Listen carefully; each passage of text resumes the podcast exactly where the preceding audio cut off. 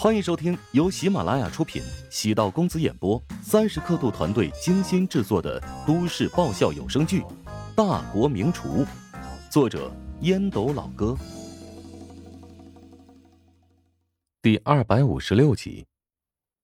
最终，陶如雪从二楼到三楼的楼梯，听到陶如霜经常使用的铃声，她循着声音找到了坐在楼梯上的妹妹。你怎么找来了？怎么，刚才那一耳光不够解气吗？对不起，我刚才不应该打你，我误会你了。打我一耳光，我反而会舒服一点。又是因为我的缘故，让乔治陷入危机。刚才我问了警察，你们俩合力抓住一个连环杀人案凶手，他并不是一个人，还有三个共犯，其中两人已经被抓获，还有一个人还在追捕当中。唉，所以现在你不能乱跑。否则有可能会遇到危险。陶如霜凝视着陶如雪，足有两分钟，突然笑出声，讽刺道：“哼，你也会关心人了，实在让人大吃一惊。尽管咱俩从小打到大，我也经常看你不顺眼，但有一个事实永远不会变：你是我的妹妹，也是我的亲人。如果早一点得知你今天陷入危险，绝对会比乔治更加拼命。”你以为这样说，我就能够原谅你？刚才莫名其妙打我一耳光，能原谅你二十多年以来我忍受的种种委屈？我是你姐，你不原谅也没什么办法。走吧，再过十几分钟，乔治就要从手术室里出来了。医生出来过一次，说乔治腹部的伤口不算特别严重，缝合了十多针，有点失血过多。唐如霜发现，姐姐其实很了解自己。想什么做什么，面对问题会有什么反应？他了解自己，仿佛自己了解他。有时候，陶如霜觉得陶如雪像是一面镜子，从她身上看到自己性格当中孤傲的一面。至于陶如雪，偶尔会羡慕陶如霜，没心没肺，不顾忌世俗，虽然任性，但有足够的自由，彼此身上。都有对方的影子，但在别人的眼里截然不同，甚至是两个极端，何尝不是从小一起长大？两人因为姐妹的缘故，故意走上相反的两条路。陶如雪虽然骄傲自信，但她其实心里很清楚，对男人而言，妹妹的性格更容易吸引他们。仔细想想，山妹妹的那一耳光。陶如雪内心很是复杂。如果换做其他人救了妹妹，身受重伤，躺在手术室内，他也会将怒火发泄到妹妹的身上吗？答案显然是否定的。虽然冷傲，但却不迟钝。陶如霜对乔治的感情早已发生变化。陶如雪经常会想，如果陶南方当初决定的婚姻。是将乔治和陶如霜安排在一起，或许两人的关系会比现在自己和乔治要更加和睦吧。陶如霜的性格比较外向，乔治的性格比较沉稳。最关键的是，两人似乎在价值观上很接近，都喜欢新鲜潮流的元素。至于自己的生活，略显得单调、枯燥、简单。与自己在一起生活，肯定特别的无趣吧。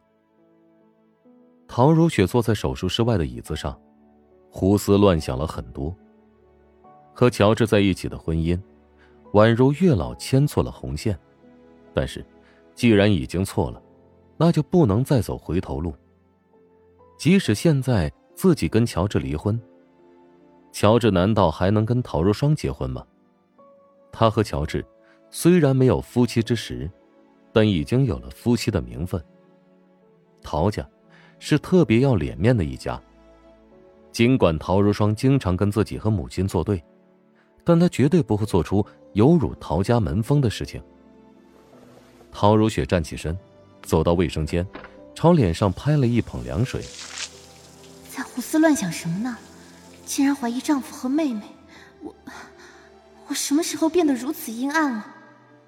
陶如雪从一开始排斥这段婚姻，到如今理性分析这段感情，突然发现，一向自信的自己，竟然内心深处出现了动摇。陶如雪此刻已经清晰的意识到，他心中对乔治的印象已经发生了天翻地覆的变化。走到急诊室外，等了十来分钟，灯终于从红色变成绿色。门被推开，乔治躺在床上，被医生护士簇拥着，过膝而出。乔治微微睁开眼睛，入目处是陶如雪担忧的样子，嘴角上扬，微微露出笑容。陶如雪连忙握住他的手，泪水从眼角滚滚落下，滴在乔治的面颊上，温润的滑到唇边。乔治被感动的。感受到了泪水的咸涩，想要说几句鼓励安慰的话，但终究还是没能说出口。麻醉剂的效果，此时无比讨厌。在单人间病房内，大约躺了一个小时，麻醉的效果才逐渐消失。乔治从昏昏沉沉的状态恢复清醒。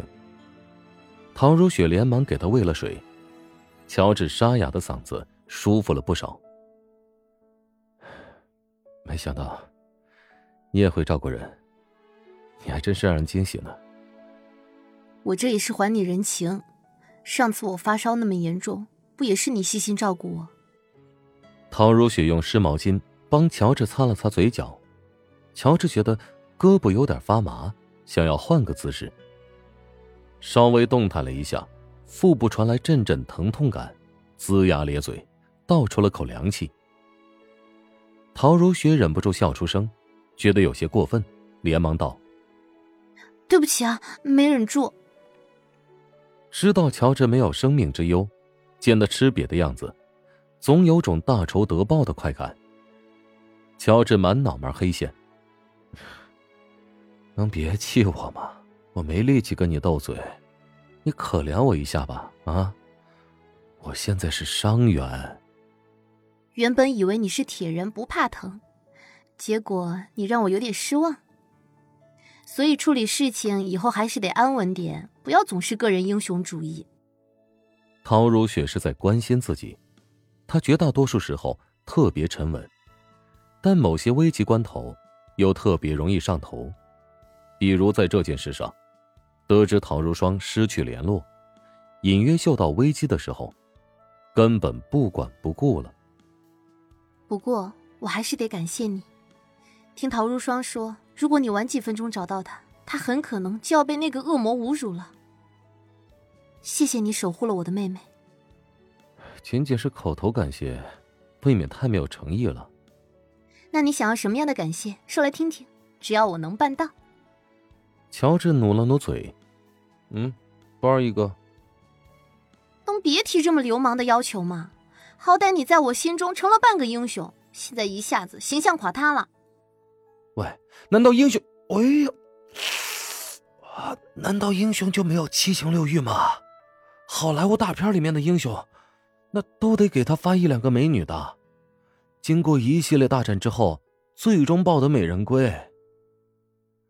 乔治说完，嘴唇撅得更高了。唐如雪弯下腰，蜻蜓点水般的。在他唇上掠过，用拇指轻轻的将他撅起的唇给按扁了。好啦，已经满足你了。乔治偷瞄了陶如霜一眼，一身名牌，没有丝毫奢华浮夸，仿佛这样的服饰只能他穿才好看，因为他穿了才能体现价值。与陶如雪的感情稳定坚固不少。房门传来动静。陶如雪连忙朝后方退了几步，仿佛担心被撞破什么。陶如霜提着几个袋子走入，见乔治已经清醒，惊喜道：“医生果然有两把刷子，说你等会儿就醒。果然我去拿外卖的功夫你就醒了，感觉怎么样啊？没有麻醉是不是特别疼？”当时只是觉得擦了点皮，没想到这么麻烦。哎，对了，那个凶手现在怎么样了？已经被转到专门的医院，他手上有好几条人命，在国内的身份是伪造的，他严格意义算是个外国人。三名团伙全部被抓捕了，两男一女都是他从黑市上请过来的帮手。哦，那个女人穿着你的衣服，在医院门口的摄像头晃了一圈，想用这个套路，让人形成错误判断，避免被人怀疑。办法虽然简单，但是还是很有效果的。本集播讲完毕，感谢您的收听。如果喜欢本书，请订阅并关注主播。喜马拉雅铁三角将为你带来更多精彩内容。